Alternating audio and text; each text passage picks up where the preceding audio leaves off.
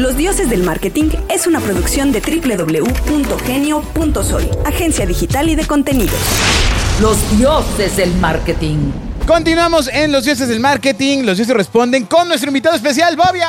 ¡Eh! ¡Eh! Ya, Qué nos bueno que sí platicó, vino, mano. ya nos platicó los orígenes del universo, cuando conoció a Papá Jesús. Claro. Cuando se abrió el mar. Después del séptimo día hubo luz. Claro, ¿no? el Big Bang. Exactamente. Imagínate que se abre el mar y eres el pez que iba con un mandado de su mamá y se queda del otro lado. Nemo, güey. O sea, que ya se quedó así. No manches, ahora qué horas voy a poder pasar. Claro. Bobia, con toda la experiencia en publicidad que nos has platicado, eh, con toda la trayectoria que nos has dicho, las frases, la forma en la que interrumpes, Es parte de. ¿cuáles Que son ya se vio. los retos personales que más han significado para ti, que más te han hecho crecer? Bobia Greatest Hits. Pues evidentemente el cambiarme de ser empleado a ser empresario. Ese yo creo que es, es, es la decisión más difícil que he tomado en mi vida. Porque se oye muy trillado, nadie te enseña a ser empresario. O sea, todo el mundo te dice que está bien padre, Pero no, el güey, MBA, y papá, que vas ponte a- pilas. y que- no, güey, ni el Claro. MBA, güey. Te dicen que vas a ser un chorro de la. El Máster Muñoz, Que eres güey. dueño de tu tiempo, güey. Bobia era fan del Master Muñoz. Sí, claro. Por supuesto Ah, que era fan del que Master. este- La barba de, de ahí le viene. que vas a decidir todas las decisiones, las buenas y las malas, güey. También decir si te quedas o no afuera del tanque, güey. O sea, güey, cada quincena es, es, es... Nadie te entrena para eso. No hay Y nada yo- más idiota que decir, te vas a olvidar de las quincenas. No, hombre, güey. Pues sí, porque no vas a recibir, cabrón. Exacto. Y, y la verdad, pues yo venía de, de estar en una situación envidiable, cabrón. O sea, si era un tipo que ganaba muy buena lana, muy respetado, este, tenía todo, todo lo que podía yo tener a mi nivel profesional, ya lo tenía, güey, ¿no? Exacto. Sin embargo, una vez más, lo que me jaló fue una gran idea. Y te encontraste al pequeño Master Muñoz de tu tiempo. El Master Cruz. Exactamente. Al Master El Cruz. Master- al Mamaster Cruz. ¿Eh? Ok, el tema de ser eh, eh, empre- empresario, ¿no? De empezar a- jugar de otra, de otra cancha.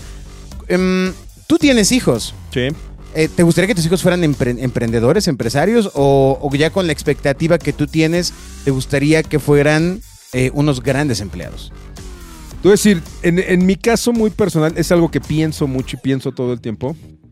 En el caso uno de mis hijos, sí creo que va a ser empresario. No en México. O sea, sí tiene todo el perfil de decir, ¿saben qué? Ahí la ven, güey. Yo me pinto de este país y voy a hacer lo que me gusta. Yo creo, digo, quizá veamos esto en 20 años. Mi hija creo que tiene todo el perfil como para ser chef y para crear un algo así en otro país. Ella, ella no la veo en México, sin embargo, bueno, no lo sé. Espero que se pueda, que se, que se pueda ir a donde se quiera ir y, y que haga eso. Y mi hijo lo veo, trae un rollo muy, a pesar de que está chavito, trae una, una gran división entre el deporte y los números. Es un tipo que yo creo que podría ser un gran, gran financiero. Es decir, apostador. Ajá. O apostador a lo mejor, güey. Deportes, números, ¿dónde está hecho? Pues sí. Ajá. Sin embargo, sí creo que hay ciertas profesiones o ciertos talentos que es muy difícil volverte empresario. O sea, sí creo que ser un gran financiero, a lo mejor es mucho más fácil que tengas cabida en un gran corporativo y que seas un, un- un CFO y que seas maravilloso y manejes las finanzas de alguien más, a que tú solito te entretengas haciendo tus finanzas de tu gran empresa, ¿no? Pero mira, no es Te un distrae asunto, mucho. no es un asunto de no adaptarse a las estructuras existentes. Yo tengo la teoría contigo, con Beto específicamente, La chinga, que eh, a diferencia, mira qué, qué- qué buena división de, de Bernardo y Eso mía, la referencia. Ajá. eh, que pudimos ser parte de una estructura muy hecha, Ajá. que finalmente incluso te sientes cómodo en una estructura Claro. donde las cosas funcionan Claro. y tú trabajas tu parte, ¿no? En cambio ustedes, yo mi percepción siempre fue que tuvieron que inventar su propio desmadre, Sí, claro. porque no se iban a adaptar a los que existían. O sea, realmente yo no esa historia de Ford que cuentas no te la creo nada, güey. ¿Cuál? No te Oye, veo espérate. trabajando en Ford. No, claro que no. Por No te veo. Por eso ¿Pero me salía por por eso me salía Reader's Digest. No te porque Claro. eh, es tan estructurado el Sí, pedo. claro. Y yo te voy a decir, yo no podría, a mí me, O digo, sea, no lo mira, sé, Él sabe que es un halago. pero me costaría mucho trabajo a mí, por ejemplo, trabajar, te voy a dar un ejemplo, en Bimbo. Ajá. Puta, que yo trabajara en ¿No te Bimbo gusta el pan? y fuera director, director de, de, de- de- vamos, que fuera gerente de marca de pingüinos, güey. Diría, Ah, estaría increíble. puta madre, todo el tiempo ver pingüinos, güey. sí, ¿sí me entiendes, güey? Esa es tu mejor frase en la vida. Puta, y hacer estrategias para pingüinos todo el ya tiempo, dijo güey. porque veo puros pingüinos. y si me dan un upgrade, güey, te paso a pan integral. No mames, o sea, me volvería loco, cabrón. Ajá. O sea, ese, y estoy de acuerdo contigo. O sea, creo que es un tema de mentes divergentes. ahí güey. te va una vez más. Lo que a mí me hizo. re- o sea, yo la ventaja y por lo que duré tantos años en Macán, pues es porque diario la chamba era diferente. Pues sí. O sea, un día vendía café, güey, al otro día vendía leche, al otro vendía este, bancos, vendía Té, American, chocolate, leche caliente. American Express. O sea, por todos lados tenía marcas, marcas y proyectos diferentes. Ah. Y eso me daba una diversidad de, de- de accionar. Después de eso, veo el proyecto de las estaciones y digo, wow, güey, cada estación puede ser completamente diferente. Un mundo. Pero además yo soy dueño de todas, güey. O sea, está increíble. Y entonces por eso, pues tenía Doritos, tenía, teníamos Motorola, teníamos Bacardí, y había Tank, FM, Trident, o sea, teníamos así de, de- de todo. Y esa magia, sí creo que el trabajar en una sola empresa o en una sola marca, pues es completamente diferente. Hay gente que se vuelve especialista puta, en ácido clorhídrico, güey, y toda su vida trabaja ahí. Está Y- bien. Y, y es convergente. O sea, le gusta clavarse en un tema O sea, hasta que lo desmenuza. Yo no, podría ser contador público, güey. Y diario o todo el tiempo Nos estar haciendo lo mismo en Excel, no podría, güey. Oye, No, no, no, no me da, Oye, güey. ¿y alguna vez te dio la curiosidad de dar clases? Siempre he querido dar clases. Toda pero mi vida pero sí dar estás consciente que ahora ya hay, eh, viol- los alumnos pueden denunciar violencia, ¿no? Sí, claro. Pero también yo puedo denunciar violencia hacia los ancianos. Oye, espera, espera. Un poco antes del tema de emprender. También yo te he oído hacer la diferencia entre un emprendedor, alguien que lanza una idea nueva y alguien que pues lo avientan al este Sí, claro. lo, lo avientan al ruedo como el chiste de Polo Polo y tiene que hacer algún negocio de algo. Sí, claro. ¿no? ¿Cuál, cuál es el camino para alguien que sí realmente quiere hacer algo nuevo? Ahí te va. Para mí la gran diferencia se llama pasión. Una cosa es que tú trabajes y emprendas por necesidad, que además tristemente es el 70 o 80% de la población Sí, de el México, güey. autoempleo. Claro, güey. Ah. O sea, vamos, es como si dijera, esa señora que vende quesadillas emprendió. No, no emprendió, cabrón. Tuvo la necesidad llorar. de poner un puesto de quesadillas para vender quesadillas, güey. O sea, Mm. porque no le quedaba otra. Sin embargo, sí veo quizá, vamos, la diferencia de alguna manera tendría que ser quien pone un food truck o pone su camionetita, su, cochecito y vende chilaquiles, güey, y los mete con cochinita y le mete mucha magia. Ese güey tiene pasión por sus chilaquiles y su camionetita. La señora, no digo que no tenga pasión, pero está mucho más eh, eh, orillada a la necesidad que a la pasión. El otro güey está pensando en cómo franquiciar su camionetita y cómo compra otra camioneta. No está, vamos, no es que, no, que, que el- que el emprendedor no piense en sobrevivir, por supuesto, pero su pasión está mucho más este, en el mañana, el en el cómo crezco y tengo una flotilla de camionetitas y no en el cómo sobrevivo hoy. Aunque evidentemente, pues el día a día es el... Tiene que Pero sobrevivir. no, ¿no? debería encontrarse el mindset para ir hacia el otro lado.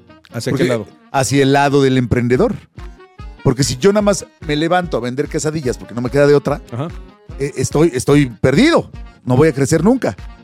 Yo, yo y, te voy a- y es la mayoría de las personas que están autoempleándose allá yo afuera. te voy a hacer una pregunta Vende unas cositas. y solito te vas a responder. Ah, pues, pero este es tu programa. ¿Cuánta gente conoces de tu círculo que sea gente que ama su chamba? Él no tiene amigos. No, yo no tengo. Bueno, vamos a suponer. Vamos a suponer De que los que tienes inventados. de, los, de, de- de- de Ah, tus ah. amigos invisibles, güey. O sea, lo que voy es, tú vas a una reunión y es muy chistoso porque fíjate, a nadie, a- o sea, mucha gente no disfruta su chamba. Esa es una. ¿No? Pero dos, tú a cualquier persona en la calle le preguntas, ¿y cómo estás? Puta, con un chingo de trabajo. Como si fuera un mérito, güey. O, como- o- o como si el tener trabajo te hiciera pertenecer. O sea, el mérito no está en chingarle. O sea, el mérito está en que seas feliz a pesar de lo que haces, güey.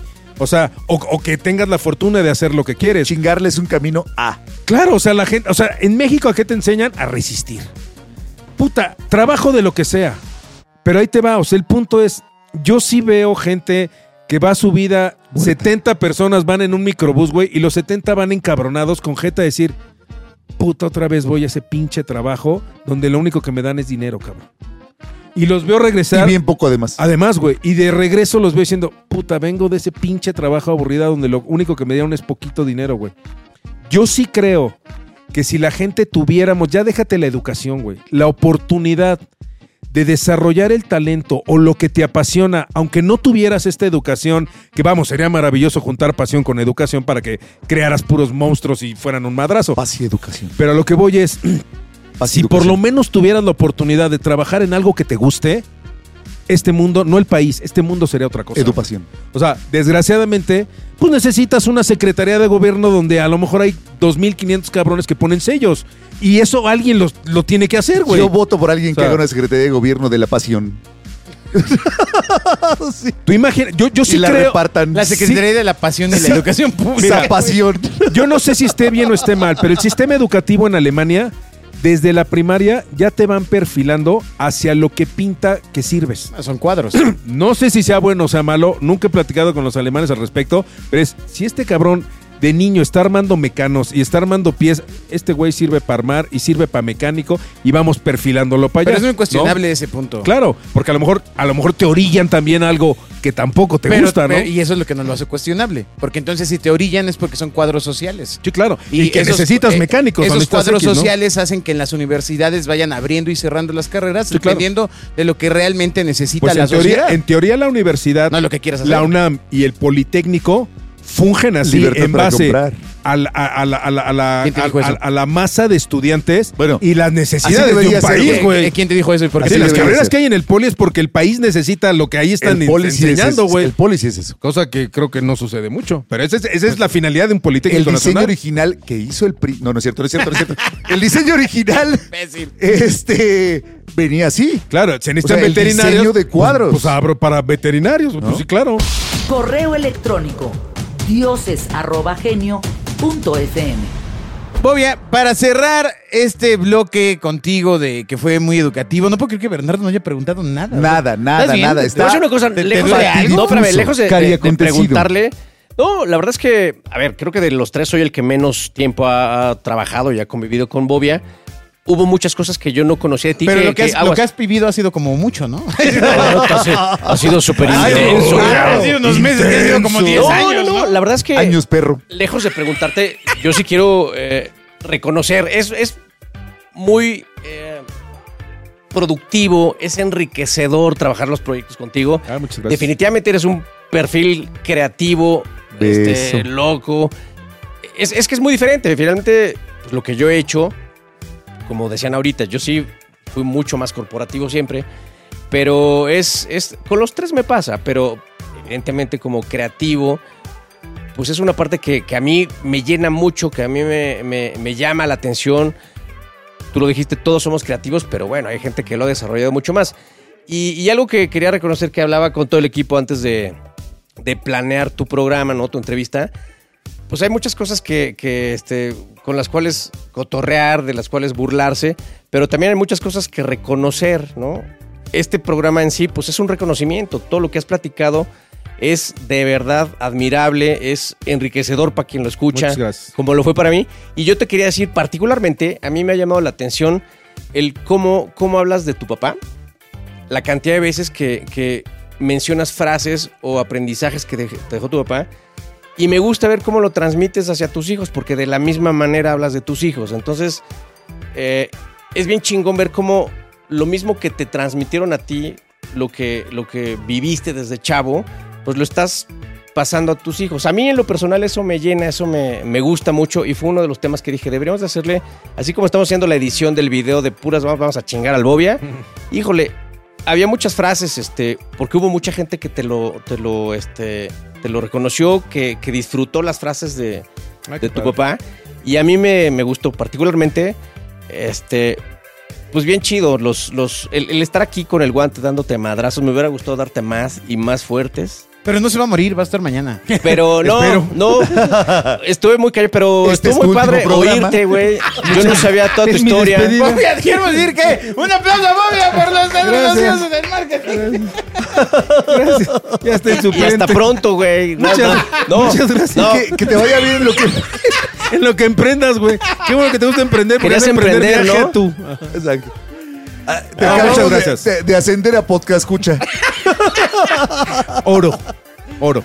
Bienvenido al autoempleo del podcast. Gracias. Gracias. Vamos a hacer el ¿Cuáles spin-off, güey. son las tres enseñanzas más grandes de Don Bobia? de Bobia Senior? Porque sí has hablado fuerte de tu papá. Fíjate, mi papá, digo, y mi mamá también. Lo que pasa es que mamá, por, por seguir, gracias a Dios, sigue viva. Y también es una tipaza. Pero fíjate, mi papá era un tipo, uno, apasionado.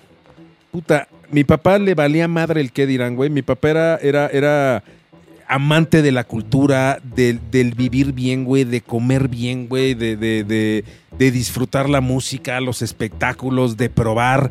Eh, es, eso, eso es algo que, por ejemplo, yo aspiro a hacerlo.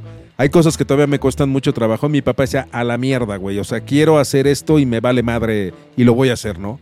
Esa es una de las de mi papá. La otra es, no conozco a nadie que haya sido más honrado que mi papá. Y honrado no me refiero solo a la cuestión del dinero, ¿no?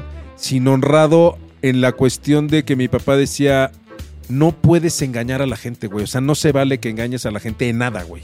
O sea, era, hay que ser derecho, hay que dormir tranquilo, tienes que salir a la calle y ver a cualquier güey, así lo hayas dejado de ver hace 30 años y verlo a los ojos y decirle, güey, no te debo nada.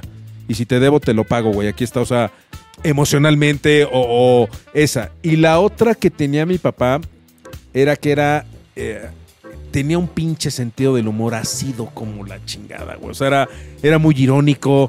Era, mi papá, yo te podría decir, yo creo que es la persona más inteligente que he conocido. Y no porque esté muerto, ya sabes, no hay muerto malo ni novia fea. Sin embargo, mi papá era muy, muy inteligente y tenía un humor, güey, súper ácido. Pero además mi papá, tú lo Seguro veías... esa frase viene de él. Sí, claro, güey. Sí, tú, claro, lo veías, claro, tú- claro. tú lo veías platicar con alguien y veías y decías, cabrón, te estás burlando de este güey, ese güey ni cuenta se da. Puta, y lo veías solito, cómo disfrutaba. Digo, y era, era un tipo sumamente inteligente, ¿no? Esas son de las muchas enseñanzas que me dejó mi papá, ¿no? Y mi papá, bueno, pues, adoro a mi papá y diario lo recuerdo, ¿no? Casi hacemos llorar a Bobia. Casi. Que se acabe aquí. Casi, casi, Que se casi me acabe hacen aquí el llorar. programa. Casi me hacen llorar. Bueno, ¿le quieres decir algo a Bob en este último programa? Una bendición, ¿no, güey? De que, de que espere buen camino, no, mira, güey. hemos pasado tantas cosas juntos, caray. ¿no? y después de este eh, breakdown que tuviste en el programa anterior, pues te vamos a extrañar. No, no es cierto. Muchas gracias. La- creo que la hemos pasado grande acá. O sea, eh, hemos enfrentado este asunto de. Eh, yo me identifico contigo en el, en el no ser un conductor de radio ni un locutor de radio. Sin embargo, en el tener cosas que decir, ¿no? en aferrarte a las cosas que dices. ¿no? Eh, y eso, eso siempre se agradece a la hora de platicar y a la hora de hacerle interesante a la gente que nos escucha. eh, Claro. Una conversación, porque si los tres opináramos lo mismo, Sí. Claro. ¿no? O sea, nada mejor como cuando nos agarramos a madrazos en los programas. Esos eran Entonces, buenos. esos gracias eran por eso. Esos eran buenos. ¿Y usted? Bueno, pues gracias por todo este tiempo. Puede pasar por su cheque. ¿Cuál Estoy esperando lo del cheque, güey. no. Eh, la broma del cheque. Eh, me, me parece que una de las palabras clave que se escuchó en los tres programas es el tema de equipo. Hay, hay una mm, gran. eh, Me parece que es un término que está verdaderamente devaluado, ¿no? Y pisoteado, Totalmente. porque hoy crees que equipo es ir a sentarte con alguien a un lado y hacer cosas distintas. Como el trabajo en ¿no? equipo. Este, o sea, En la escuela. que lo haga alguien y no voy. Ajá. No, este, no, pero el equipo es el em, estatus más cabrón que comprueba qué tan eficientes somos trabajando juntos. Entonces, em, en, en ese tema de equipo, yo lo decía hace unos días, no me acuerdo por qué causa, motivo, razón aquí en la agencia, pero decía, el o sea, hacer equipo no es que anotemos más goles, cabrón. Hacer equipo es que si alguien se adelanta, le des el pase exacto en el momento en el que lo necesita. Y si tienes que echarte para atrás, hay tres güeyes atrás. Y Claro. es aprender a tocar el balón. Respaldo, O sea, claro. eh, em, creo que eso es algo en lo que hemos trabajado todos estos años. Fíjate, no había reflexionado en que nunca habíamos tenido una discusión. Eh, Yo no recuerdo haber tenido un pleito eh, contigo. O sea, de repente sí hay diferencias en la Ah, bueno, abstracción. bueno. Pero yo te reconozco profesionalmente el tema de que eres una persona que puede bajar mis abstracciones muy sencillo. ¿no? De repente eh, el proceso puede ser mucho más complejo cuando estás creando, cuando estás viendo cosas pues, que van mucho más adelante. Entonces, ese es un, un mérito que tienes. Y eh, pues como tú lo dices, pendejadas, pero con aplomo, cabrón. A huevo. ¿No? O sea, Así, este, como eh, estos ciento veintitantos programas. Que todo lo que, todo el aplomo que hemos tenido. eh, pues bueno, pues que, tengas un gran 2024, Bobia. Igualmente, así que- será para todos. Que venga lleno de éxitos. Eh, Tienes una escuela de fútbol, nos decías. Sí, y de, de hecho. Pero no das clases, ¿verdad? Porque si no. No, no, no, no es lo mío, no es lo mío. Pero fíjate, es una escuela de fútbol que nace a partir de, de cuatro o cinco papás que nos dimos cuenta que en México si tu hijo realmente quiere ser futbolista, no hay posibilidades. O sea, en algún momento le decía a uno de los papás, le decía, oye, es que está cabrón. O sea, es más fácil que estudies piloto y Aeroméxico le suelte el avión a tu hijo, güey, a que tu hijo sea piloto, digo, sea futbolista. O sea, si cuentas la cantidad de equipos que hay, de estadios y todo, o sea, las probabilidades es más fácil ganarse el melate, güey. Entonces, en lo que estamos trabajando en esta escuela es crear chavitos con alto rendimiento que además tengan la posibilidad de obtener becas en Estados Unidos y en Europa para irse a jugar fútbol o académicas. O sea, en Entonces, abrir espacios de fútbol. esa es la idea, en Estados Unidos y en Europa. Entonces, si el ¿Te chavito gusta o sea, rascarle los- te preparo ¿Verdad? al chavo para que sea bueno y para que pueda tener una visoría real en un equipo, no en el Barça como todo el mundo te lo ofrece o en el Real Madrid, sino en un equipo de segunda de segunda división en España donde puedes vivir poca madre o en Estados Unidos Porque y- lo que te gusta es jugar fútbol. y estar becado en una universidad, cabrón, y tener... Yo lo que les es, ojalá el peor de los casos sea que mi hijo sea ingeniero de, de una universidad Ah, de, del Sevilla. de Texas, güey. O sea, pero... O sea, el problema es que tú veas la pasión, por ejemplo, en el caso de mi hijo, que es un chavito que vive el fútbol, traga fútbol y que le diga, puta, y tienes 12 años y la neta por ahí no va, güey. Entonces, a lo que nos enfocamos fue a crear Snakes para que fuera una escuela que le brinde la mayor cantidad de probabilidades para que sí pueda ser futbolista o viva del fútbol. Esa es la idea de Snakes. Ándale. Bueno, pues- ah, los vamos a poner aquí. Tu misión es Me, me poner esa encantaría que nos en entrevistaran, el- nos entrevistaran a Va. Snakes pa- porque es un a gran concepto, güey. Un Voy gran a ir a concepto. entrevistarte, Bobia. Órales. a, los, Órale. a los papás. A mí no, a los Snakes, al, al entrenador ahí. Ya vas. Qué fregón que lo hagas porque además te me figuras mucho al Piojo Herrera. Es muy como... Pero El pinche lombriz Martínez, vas a ver, güey. Pero, pero más por piojo que por Herrera. Exacto. Sí, los lombriz tienen bellos, va, güey, así como. Y por cierto, feliz cumpleaños. Qué buena estuvo gracias. tu fiesta. Muchas Estuvo gracias. bien chida. Muy bien. Muchas gracias, gracias al equipo, gracias Jime, gracias Eric, gracias Renata. Viene el siguiente especial que nuestro invitado es un tal Alberto Cruz. Ah, sí. Qué Espérelo. miedo, ahí te voy. Ay. Espérelo. Ay, amigos, van a llorar. De. Voy a contar verdades que no he dicho de las personas que me rodean. Eh, de- Verdades de- incómodas. Conste, ¿eh? Ya, ya, es más, ya tengo Ya, como sí, ya, tres. ya. Diciembre Ya, de así ya 2025. tengo dos de Agustín y dos de Bobia. Pablo. Diciembre de 2025. espérelo. Es más, tengo la historia de Bobia en la que... Aquí se acabó este programa. Muchas gracias a todos. Bye. Los dioses del marketing.